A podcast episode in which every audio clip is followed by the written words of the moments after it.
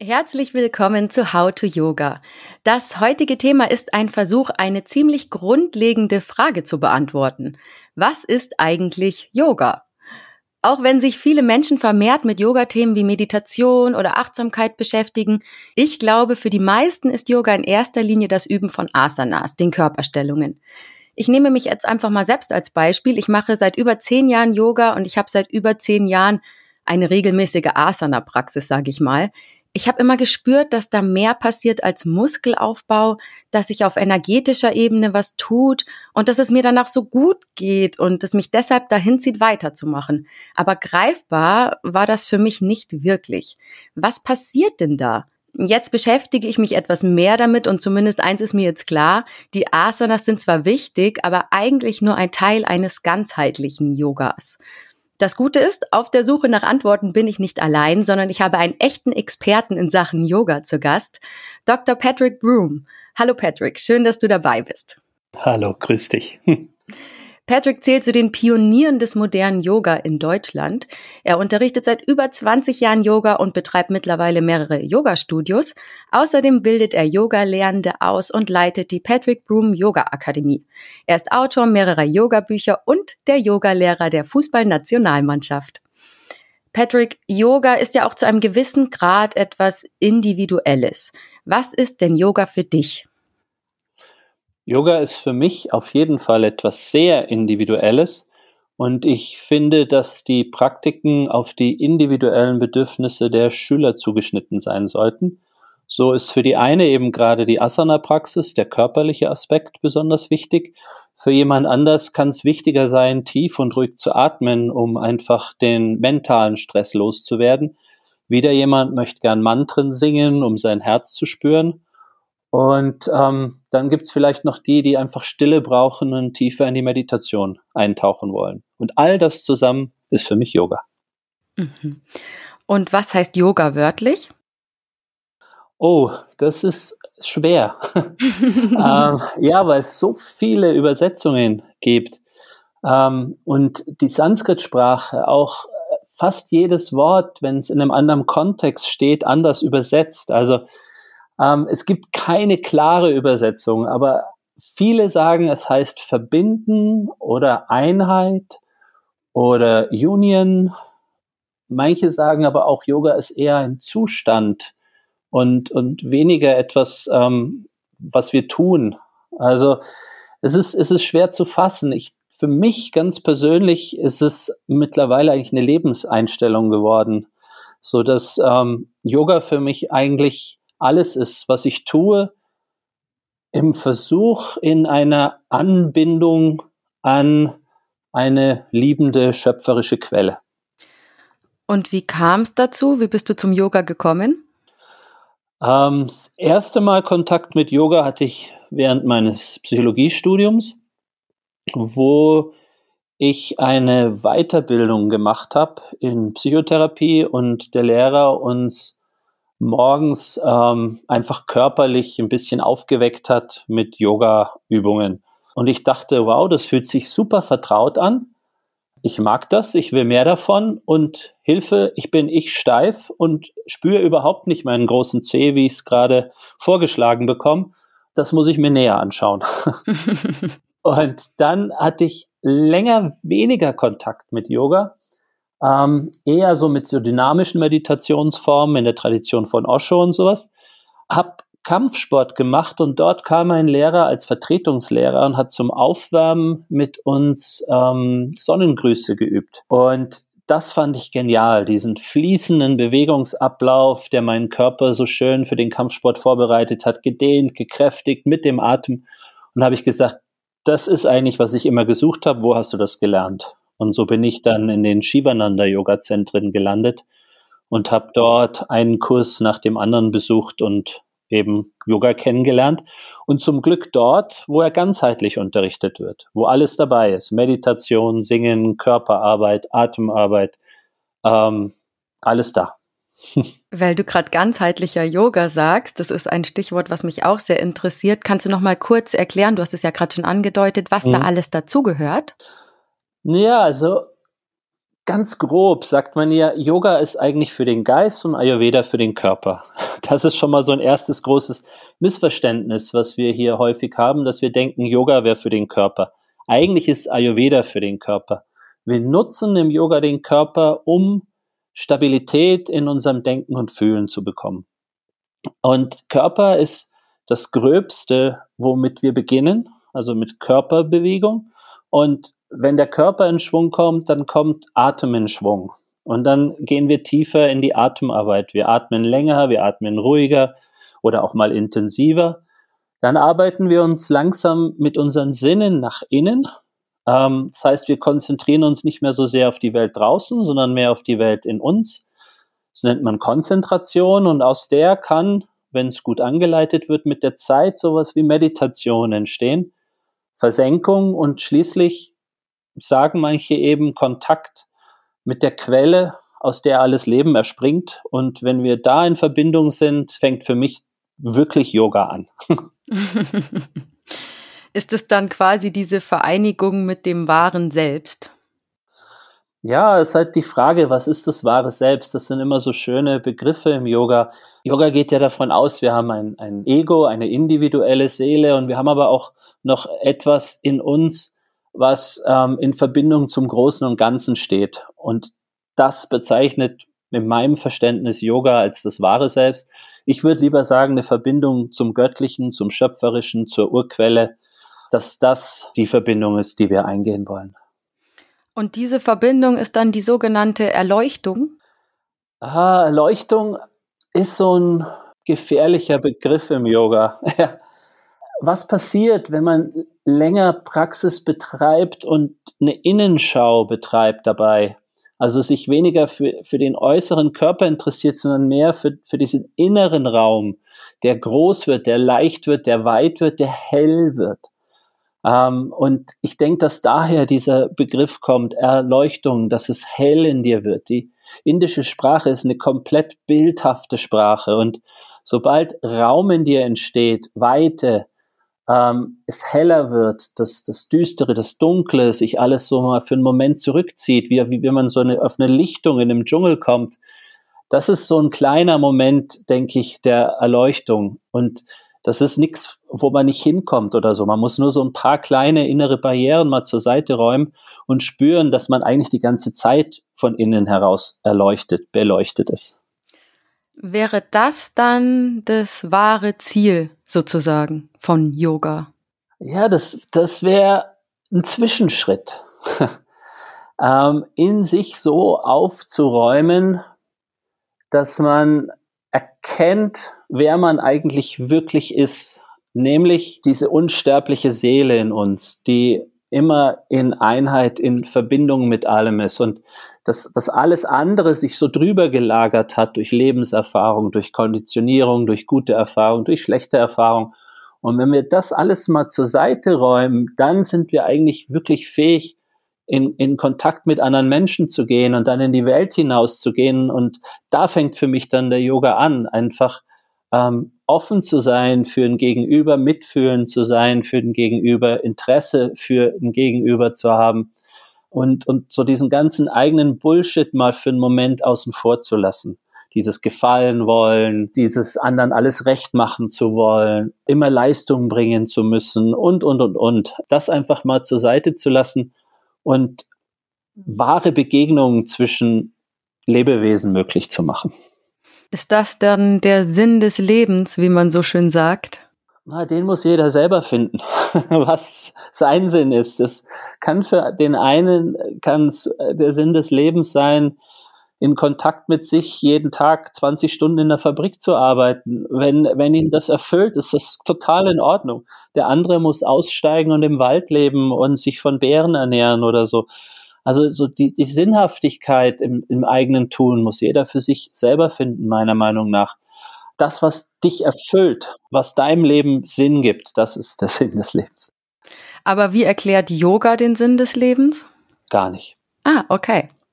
Also es, ist, es sagt, es gibt einen Zustand absoluter Glückseligkeit. Auch wenn immer versucht wird, dass Yoga keine Religion ist, spielt das Konzept von einer größeren Kraft eine unglaublich wichtige Rolle im Yoga. Und sobald man an diese Kraft angebunden ist, dann hat das Leben wieder Sinn, dann hat es Richtung. Und äh, das würde Yoga vielleicht sagen, aber es gibt dir keinen, es sagt nicht, du musst dies oder das oder jenes tun und darfst das oder das nicht tun.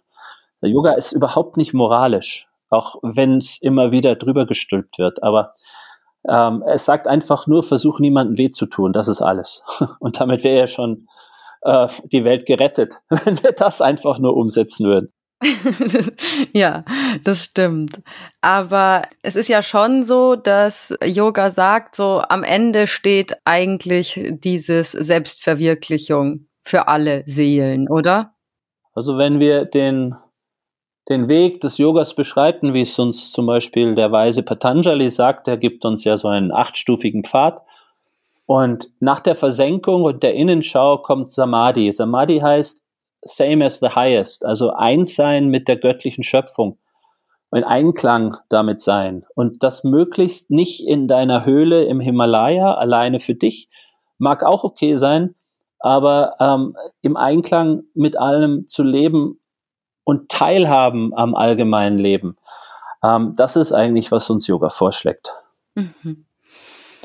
Und was bringt mir Yoga zu praktizieren direkt für meinen Alltag? Unmittelbar? Ja, du wirst offener, du wirst sensibler, mitfühlender dir gegenüber, anderen gegenüber. Du bist nicht so besetzt von deinen Gedanken, deinen Gefühlen, deinen Konditionierungen.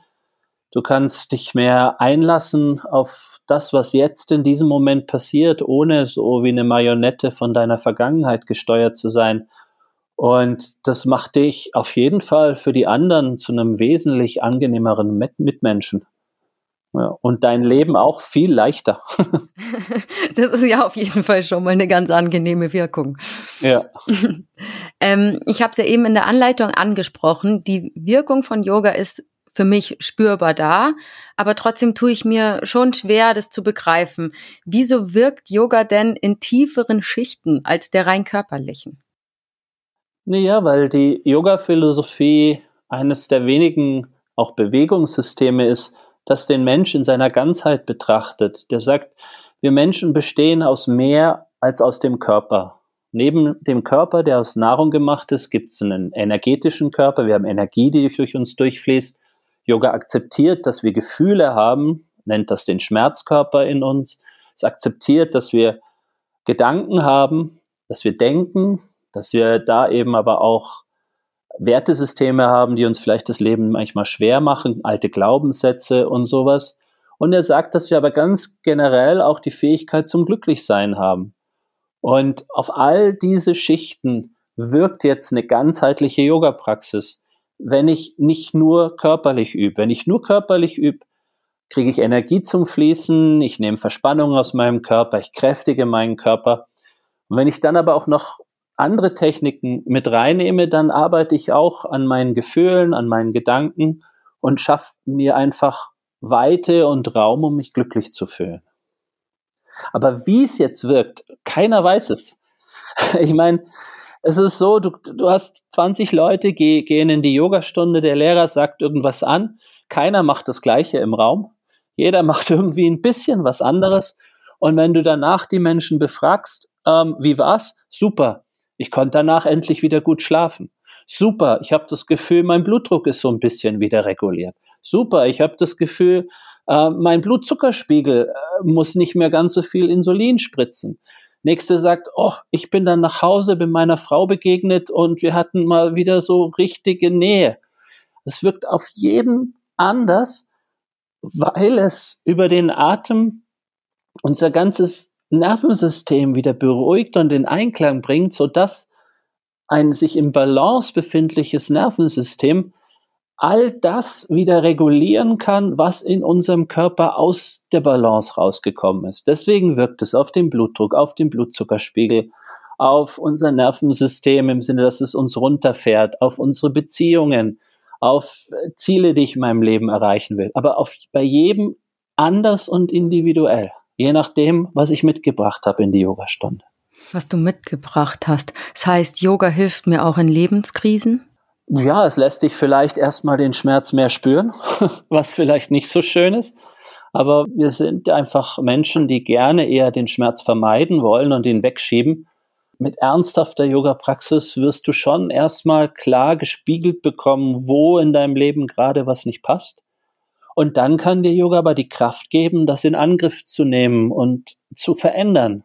So, dass es vielleicht für dich irgendwann wieder passt. Aber Yoga kann dir nicht den Schmerz über den Verlust von einem geliebten Lebewesen wegnehmen. Yoga kann dir auch nicht von einem Tag auf den anderen Migräne beseitigen. Aber es kann dir helfen, den Körper so zu stärken, auf einer emotionalen oder physischen Ebene sich selber wieder zu helfen. Hast du mal ein konkretes Beispiel oder eine Geschichte, wo dir Yoga im Leben mal geholfen hat? Ach, das ist ich wäre unerträglich, wenn ich kein Yoga hätte. ganz, ganz klar. Also nicht gesellschaftsfähig. Nicht gesellschaftsfähig, ja. ähm, auch körperlich, emotional, mental immer wieder äh, mir Yoga geholfen, wieder in den Zustand von Stabilität zurückzufinden, wenn es Trennungen gab, wenn es Dramen im Leben gab, wenn es körperliche Krankheiten gab. Ähm, es war nie Yoga alleine, sondern alles drumherum, was auch mitgewirkt hat. Aber ich denke immer, Yoga hat, hat diesen Acker ganz gut vorbereitet, so dass dann einfach die einzelnen ähm, Interventionen gedeihen konnten. Wie übe ich denn Yoga? Also es heißt ja, Yoga ist ein Weg zur Persönlichkeitsentwicklung. Wie ist es am besten, Yoga zu üben, um ihn eben in diesem Sinne zu nutzen? Also ich würde gerne die Entwicklung rausnehmen, weil das schon wieder dieses Bild vermittelt, irgendwas ist in dir nicht in Ordnung und Yoga fixt es, Yoga macht dich wieder richtig. Ich habe das so im Internet gelesen. Ich weiß, ich weiß. ähm, und ähm, ich denke, es ist alles total in Ordnung mit uns, so wie wir sind. Und Yoga kann uns helfen, die Gedanken, diesen Leistungsdruck, ein besserer Mensch werden zu müssen oder gesünder zu sein oder schlanker zu sein oder intelligenter zu sein oder was auch immer, kann uns helfen, diesen Leistungsdruck loszulassen und, und so eine wahre Selbstliebe zu entwickeln. Ähm, und eben in so kleineren Bereichen, wo man sich aufgrund von Lebenserfahrungen vielleicht immer mal unglücklich verhält, einfach da auch die Kraft zu geben, langsam Verhalten zu verändern. Wichtig ist, dass ich Yoga so übe, wie, wie er mich jetzt gerade berührt. Also das kann auch mal zehn Jahre nur körperlich sein. Das ist überhaupt kein Thema. Aber mit der Zeit wird immer mehr der Wunsch kommen, die Praxis mehr nach innen zu richten und Yoga wirklich als ein Instrument zu nehmen, dich mit deinen Wunden, deinen Verletzungen emotionaler Art auseinanderzusetzen. Und diese Wunden heilen kann Yoga auch nicht, aber du kannst sie akzeptieren und überlegen, du dich immer noch steuern lassen möchtest in deinem Verhalten von solchen alten Wunden oder ob du neues Verhalten mal ausprobieren magst. Also es muss auf jeden Fall irgendwann mal sich von der körperlichen Praxis zu einer inneren Praxis entwickeln. Aber du würdest sagen, wenn ich jetzt noch nichts mit Yoga zu tun hatte, dass ich einfach erstmal anfangen sollte, Asanas zu üben, oder? Ja, natürlich. Und zwar eine intelligente Asana-Übung. Also nicht nur als als Fitnesstraining oder Stretching, sondern Bewegung verbunden mit Atem, die dich langsam wieder deinen Körper, deine Energien und alles, was da drin setzt, spüren lässt. Das ist so der erste Schritt. Und Stichwort Atem. Kannst du kurz erklären, welche Bedeutung der Atem im Yoga hat? Ja, der Atem ist die, die Brücke nach innen. Der Atem ist das, was dich erstmal deinen Körper spüren lässt und was dich dann von der Körperlichkeit tiefer in, in die Energien, die in deinem Körper fließen, die heißen Vayus im Yoga, ähm, damit in Verbindung bringen lässt. Und dann kannst du gezielt zum Beispiel deine Körpermitte stärken, um einfach mehr Durchhaltevermögen, mehr Kraft, mehr Stabilität in dein Leben zu bringen. Oder du kannst gezielt an deiner Brust arbeiten, um mitfühlender, um ein bisschen weicher zu werden, ähm, Ruhe in deinen Kopf bringen, all solche Sachen. Aber der Atem bringt in deine Bewegung erstmal mehr Achtsamkeit und Aufmerksamkeit und dich dann aber auch lässt dich den Körper spüren und führt dich tiefer als die körperliche Praxis. Also quasi ist der Atem dafür da, dass ich vom rein körperlichen einen Zugang zu meinem Inneren bekomme. Genau. Weil du atmest ja auch, wenn du joggst. Aber es gibt wenige, die dort im, während des Joggens den Atem nutzen, um sich wirklich tiefer zu spüren. Die meisten haben leider Kopfhörer auf und hören laut Musik oder was jetzt, was alle machen, ist, dass sie telefonieren, während sie joggen gehen. Und das bringt dich nicht ins Spüren. Das bringt dir eine schöne Bewegung, der ganze Körper wird durchsaftet, der Stoffwechsel angeregt, aber es bringt dich nicht ins Spüren. Und im Yoga solltest du die Aufmerksamkeit nach innen richten und dich nicht so sehr nach außen ablenken lassen. Und da hilft dir der Atem. Und wie würde ich das jetzt beim Joggen machen, wenn ich yogisch joggen will? Weil du es gerade gesagt hast. Ja, äh, vielleicht ohne Musik, leise Musik und wirklich spüren, wie dein Körper sich bewegt, wie deine Füße den Boden berühren. Einfach mit Achtsamkeit laufen. Und das ist vielleicht eine Stufe langsamer, aber es ist, es ist ein nach innen gerichtetes Joggen und da ist dann auch egal, wie viele Kilometer du in welcher Zeit geschafft hast und so weiter, sondern du läufst um des Laufens willen, weil es schön ist, weil es dich aus dem Kopf rausbringt, in den Körper rein, dem Kopf mal eine Ruhepause gibt. Und es gibt viele, gerade die, die länger laufen, die beschreiben auch genau, auch im Sport, solche Erlebnisse so dass sie durch den Wald laufen und das Gefühl haben, sie sind eins geworden mit dem Wald. Ja, das wäre so ein Zustand vom Yoga beim Laufen. Aber die meisten laufen eben mit zehn technischen Mitteln, die sie beobachten und bringen sich nur unter Leistungsdruck und müssen schneller, höher und weiter. Und das hat mit Yoga nichts zu tun. Es geht also ums Spüren. Ja. Und angenommen, ich finde das jetzt alles interessant, was du sagst, habe Lust gekriegt und will auch mit Yoga anfangen. Woran erkenne ich denn einen guten Yogalehrer? Wenn er dich berührt. Ganz simpel. Jetzt nicht mit der Hand berührt, sondern wenn du aus der Stunde rausgehst und das Gefühl hast, etwas in dir ist durch die Yoga-Praxis, durch die Präsenz des Lehrers, etwas in dir ist berührt worden in einer bestimmten liebevollen Weichheit, was du vielleicht sonst nicht so kennst, dann ist es ein guter Lehrer, egal was er mit dir macht. Ob er mit dir rumspringt und hüpft oder dich auf den Kopf stellt oder was auch immer für einen Yoga-Stil unterrichtet. Wenn das dich in einer tieferen Schicht berührt, bist du auf dem richtigen Weg. Okay. Im Allgemeinen sagt man, es gibt vier wichtige alte indische Schriften für Yogis. Welche sind das? Boah, da bist du beim Ralf Skuban besser aufgehoben mit solchen Sachen. Der hatte heute leider keine Zeit, deswegen haben wir dich genommen. ähm, aber ich, ich würde jetzt mal schätzen, es gibt den etwas mehr religiös angehauchte Schrift, ähm, die Bhagavad Gita, wo wir einen Krieger haben, der einen Nervenzusammenbruch hat und dann von Gott in Form von Krishna ähm, einfach gelehrt bekommt, wie man mit schwierigen Situationen im Leben umgehen kann. Das wäre die Bhagavad Gita. Dann gibt es für den, für den Geist, einfach um unseren Verstand besser zu verstehen, ähm, die Schrift der Yoga Sutras von, von Patanjali. Und dann gibt es die Hatha Yoga Pradipika, wo körperliche Asanas beschrieben werden und sogenannte Mudras, energetische Siegel, Töne, die man nutzen kann, um sich tiefer in Meditation zu bringen.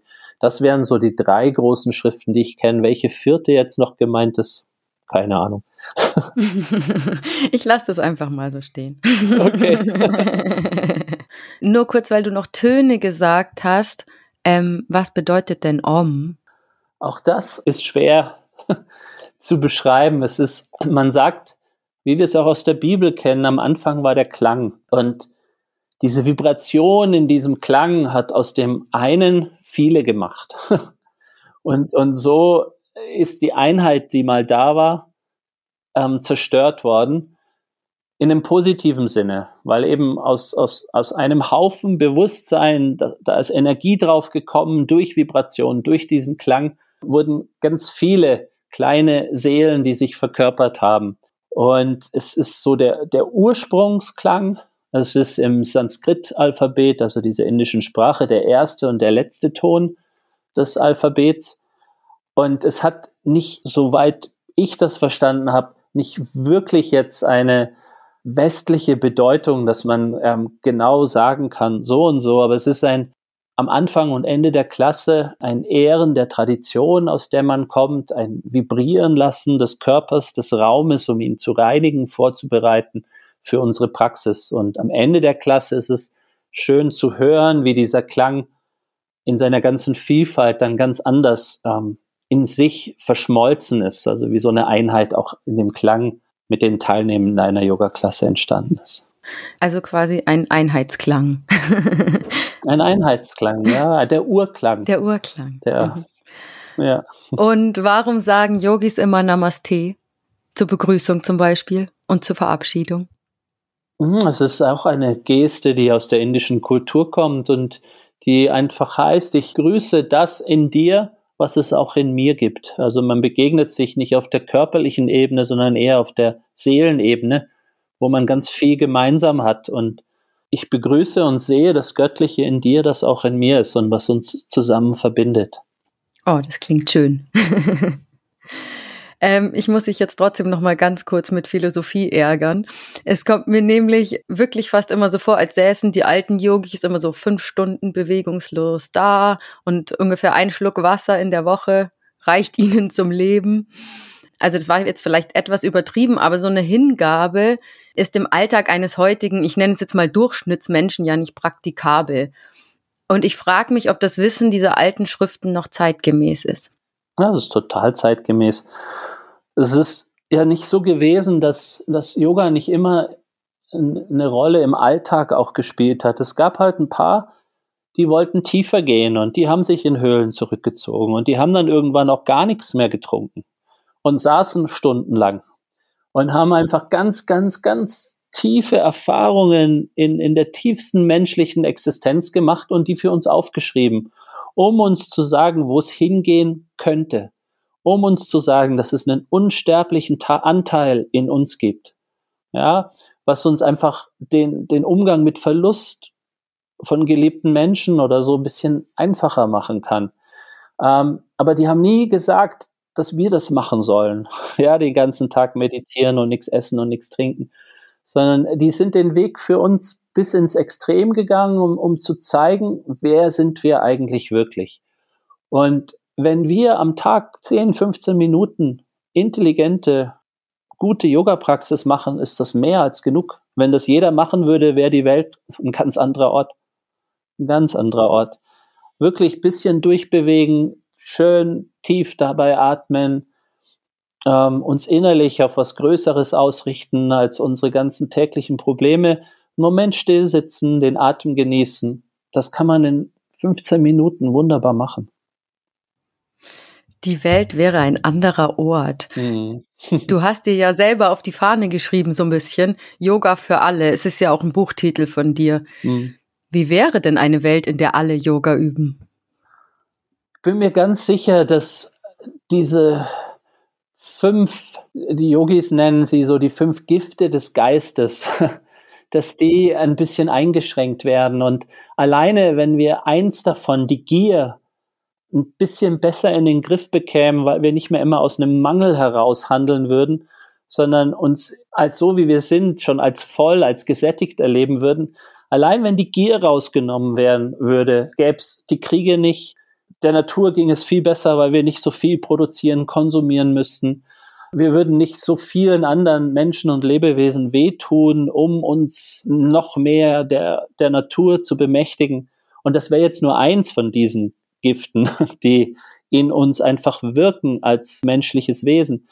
Und wenn es etwas gibt, was viele sagen nach dem Yoga-Unterricht, ist dieses Gefühl für einen Moment, dass sie eigentlich nichts brauchen wenn ein Herrscher irgendwo auf der Welt nicht das Bedürfnis hätte, sich ein Stück von dem anderen Land daneben abzuschneiden, wäre uns allen sehr viel geholfen. Ja, auf jeden Fall. Aber jetzt bin ich noch neugierig geworden. Was sind denn die anderen vier Gifte? Ja, das ist einerseits eben die Gier, andererseits ist es die Abneigung. Das ist eins davon. Also wir sind in der Bhagavad Gita heißt es, wir sind von Gezeta unserer Vorlieben und Abneigungen getrieben. also wir wollen immer das, was uns gut tut und das nicht, was uns nicht gut tut. Dann. Das ist auf jeden Fall schon mal zeitgemäß. das ist zeitgemäß, auf alle Fälle. Dann ist, ist die Angst vor dem Tod eines der großen Triebkräfte leider in unserem Leben, weil wir uns mit dieser Sterblichkeit unserer physischen Hölle so schwer tun. Ja, es ist einfach ein Gesetz. Ab 30 fängt dieser Körper an, mehr zu verfallen, als sich aufzubauen. Es sei denn, wir gehen wirklich ganz gezielt da jetzt hinein und, und tun uns vieles Gutes, um, um, um diesen Verfall ein bisschen aufzuhalten. Dann ist es unser Ego, dass sich äh, alles nur um mich dreht. ja. Was haben wir denn noch? Die Angst vorm Tod, das Ego, Vorlieben, Abneigungen. Und dann ist es eben das sogenannte falsche Wissen. Und das ist nicht ein Nichtwissen, sondern es ist ein falsches Wissen. Es ist zum Beispiel, sich zu identifizieren mit diesem sterblichen Körper. Es ist zu denken, dass alles in der Welt beständig ist. Dass ich mit zwölf Jahren meiner Mitschülerin verspreche, wir werden uns für immer lieben und das wird nie kaputt gehen. Und mit 14 kommt ein 16-Jähriger und sie geht und meine ganze Welt bricht zusammen, weil ich so sicher war, dass wir heiraten und Kinder kriegen werden. Und es ist nichts beständig. Nichts. Ja, wir wissen noch nicht mal, ob es diese Erdkugel in 100 Jahren noch gibt. Ja, wir, wir tun so, als ob es so wäre, aber wir wissen es nicht. Ja, und dieses Glauben, dass das alles Bestand haben muss, und wir uns darauf so verlassen. Und wenn das mal nicht so ist, immer wieder die Welt für uns zusammenbricht. Das ist auch eines dieser Dinge, die uns immer wieder das Leben unnötig schwer macht. Du hast gerade die Rolle des Egos angesprochen, so dass man sich eigentlich immer mit allem, was man tut, so identifiziert. Wie kann ich das überwinden? Ach, das Ego überwinden ist gar nicht so wichtig. Wir brauchen eine gewisse Selbststärke und Selbstbewusstsein. Aber wir müssen einfach anfangen, uns nicht so wichtig zu nehmen. Das ist, das ist alles. Wir sind nicht das Zentrum dieses Universums. Wir sind vielleicht das Zentrum unseres kleinen Mikrokosmoses. Aber sobald ein anderer Mikrokosmos dazukommt, ist der eigentlich genauso wichtig. Das ist so eine Erfahrung. Ähm, ich weiß jetzt auch, dass du ein Kind hast. Ich habe zwei Kinder. Ich habe auch zwei. auch zwei. Gut, dass man das wirklich vor allem in der Beziehung zu, zu seinen Kindern meiner Meinung nach lernt, sich selbst mal nicht so wichtig zu nehmen und man muss sie am Anfang eigentlich in den Vordergrund stellen, weil sie so hilflos sind ohne uns. Und dabei zu merken, wie schön das ist, jemand anderen ins Zentrum zu stellen und diese unkonditionelle Liebe von diesen kleinen Wesen zu spüren, ist da unheimlich bestärkend. Und ähm, also ich habe da, glaube ich, viel für mich lernen können, dass ich nicht ganz so wichtig bin, wie ich manchmal dachte. Weise Worte. ja. Bist du erleuchtet? Nein, aber es ist so lustig. Ich bin hier gerade auf so einem Yoga-Festival und da ist ein Inder, der mich immer Babaji nennt und das heißt der Erleuchtete. aber es ist, ähm, also erleuchtet sein heißt, das haben wir ja vorhin schon mal kurz gesprochen, heißt für mich wirklich vor allem im, im, im Hier und im Jetzt offen zu sein für das, was da ist, für das Schöne und das nicht so Schöne.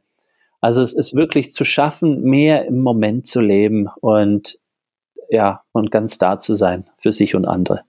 Mich würde noch interessieren, äh, wie sieht deine persönliche spirituelle Praxis aus? Ja, wie ich schon gesagt habe, es, ist, es ändert sich sehr. Es wird irgendwann zu, einem, zu einer Lebenseinstellung so dass eigentlich alles irgendwann, es klingt komisch, alles zum Yoga wird. Es gibt ein ganz gutes Buch gerade, das heißt Yoga von einem französischen Schriftsteller, der, der das eigentlich sehr gut in dem ganzen Buch beschreibt. Es ist wirklich ein Versuch, ähm, im Hier und Jetzt, das klingt so billig, aber irgendwie muss man es ja beschreiben, zu leben und möglichst niemandem weh zu tun mit seinem Dasein. Und meine Praxis ist jeden Tag eine andere. Das kann eine Yoga-Praxis, eine Asana-Praxis sein, es kann intensive Meditation sein, es kann mal ein Tag gar nichts, was man klassisch jetzt als Yoga-Praxis bezeichnen würde, aber dann sitze ich in der U-Bahn, schließe einfach kurz die Augen und spüre mich und komme wieder bei mir an, dann ist das vielleicht mal meine Praxis für einen Tag. Ähm, es ist viel weniger ritualisiert und routinisiert mittlerweile. Mhm. Ja. Aber eigentlich sollte man schon, ich meine, du machst es jetzt schon lange, aber man sollte eigentlich schon, wenn man da reinkommen will, eine gewisse, ich sag mal, Disziplin erstmal an den Tag legen, oder? Wie siehst du das? Ja, am Anfang, am Anfang ist es super gut. Zwei, dreimal ist eigentlich ideal. die Woche in eine Yogaschule zu gehen und dort zu praktizieren, um reinzukommen. Ganz klar. Ich meine, ich mache das jetzt fast 30 Jahre. Das ist natürlich anders, aber am Anfang will das auch der Körper. Also, wenn du da mal einen Tag keine Yoga-Asana-Praxis gemacht hast, spürst du es am nächsten Tag, dass es sich überhaupt nicht mehr gut anfühlt und dann willst du es wieder machen und wieder und wieder. Und dann kommt mehr die Atemarbeit, die Meditation dazu, dann ist vielleicht mal nur Meditation. Die Asanas gehen wieder ein bisschen in den Hintergrund und dann kommen sie wieder sehr intensiv, aber anders geübt. Also es ist, es ist total wichtig, dass es kein Zwang ist, den du dir von außen auferlegst, sondern es sollte immer so sein, dass du beginnst und nach kurzer Zeit merkst du, oh, das tut gut, mich zu bewegen. Oh, nochmal tief einatmen und noch dahin drehen und hier bewegen. Wenn es das nicht mehr tut, dann zwing dich nicht weiterzumachen, weil dann äh, wird Yoga zu eher zu was Schädlichem. Yoga sollte sich wirklich grundsätzlich danach immer gut anfühlen. Vielleicht nicht immer währenddessen, aber danach solltest du dich besser fühlen als vorher. Ich habe jetzt schon öfters in Yoga-Stunden gehört, ähm, dass Shavasana, die Totenstellung, die wichtigste Asana ist. Mhm. Welche Rolle spielt Shavasana? Ja, ich weiß nicht, ob die Lehrer das wirklich wissen, was sie da sagen.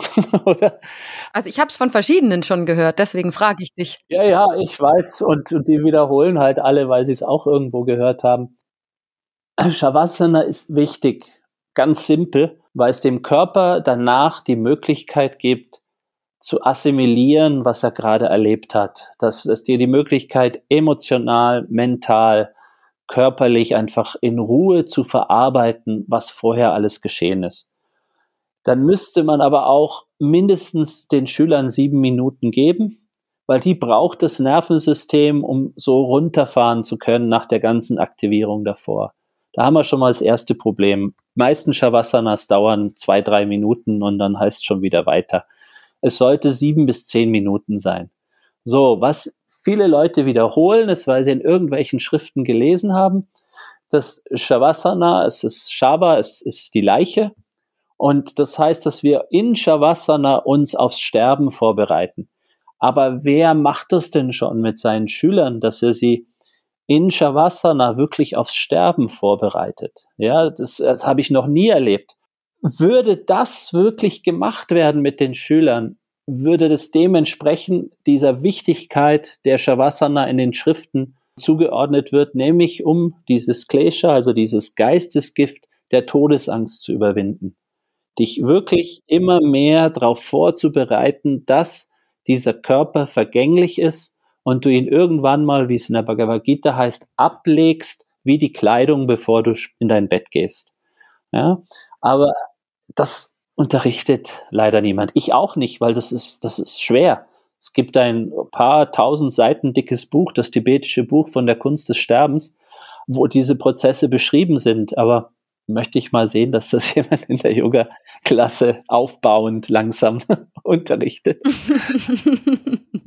Aber theoretisch könnte uns diese Haltung, diese Angst vom Tod nehmen und damit wäre sie unglaublich wichtig.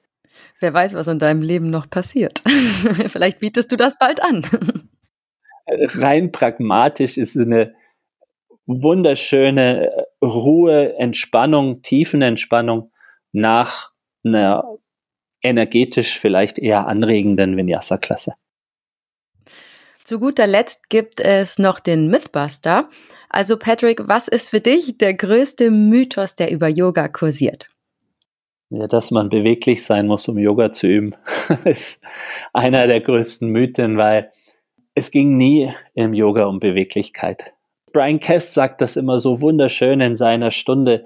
Kein Mensch ist glücklicher geworden, weil seine Beinrückseite sich mehr gedehnt hat. Also kein Mensch hat in seinem Leben mehr Fülle, Freude, Erfüllung gefunden, weil ähm, die Beinrückseite der Hamstring ähm, sich mehr hat dehnen lassen. Aber Yoga ist eine Praxis, um mentale, emotionale Stabilität aufzubauen, um Empathie aufzubauen, Interesse an anderen, an sich selbst, Freude im Leben zu finden. Darum geht's im Yoga, ja, nicht um Beweglichkeit. Und ich würde sagen, ich habe ein viel, viel, viel schöneres Leben, erfüllteres Leben jetzt in den letzten 10, 15 Jahren und bin bestimmt so steif wie noch nie in meiner Yoga-Praxis, weil ich sie einfach ganz anders übe mit einem ganz anderen Schwerpunkt. Ich war schon viel tiefer in Vorwärtsbeugen und Rückbeugen, als ich es jetzt üben kann und ein viel getriebenerer und unglücklicherer Mensch. Also Beweglichkeit ist nicht das, worum es im Yoga geht. Okay, das merke ich mir auch gern. Dann danke ich dir recht herzlich, lieber Patrick, dass du hier warst und uns den Einstieg ins Yoga-Verstehen erleichtert hast. Sehr, sehr gerne. Ich hoffe, es war nicht zu komplex, was ich gesagt habe, aber ich hoffe, ihr gebt Yoga eine Chance, ihr probiert es mal aus. Es hat mein Leben unglaublich bereichert in allen Ebenen und das wünsche ich jedem anderen auch. Und wo können die Hörer mehr von dir hören oder lesen? Ich habe ein paar Bücher geschrieben, da kann man was lesen. Man kann zu mir in eins der Studios nach München kommen oder mich ab und zu, aber immer weniger mal auch auf einer Konferenz sehen. Bald gibt es in München eine ganz tolle. da bin ich eigentlich immer, werde ich auch weiterhin immer auftauchen. Also einfach mal meinen Namen eingeben und dann ähm, kriegt man in Google eine ganze Menge Vorschläge, wo man mich treffen kann. Ähm, das muss ich jetzt nochmal aufgreifen. Und zwar, wenn ihr Patrick persönlich kennenlernen wollt, gibt es zum Beispiel in zwei Wochen eine Möglichkeit, mit ihm Yoga zu üben auf der Yoga World der Mitmachmesse am 25. und 26. Juni 22 im MTC München. Tickets gibt's auf yogaworld.de slash Messe. Und solltet ihr Fragen, Anregungen, Kritik haben, schreibt mich gerne an und ich freue mich über eine Bewertung für den Podcast. Bis zum nächsten Mal bei to Yoga, eure Susanne.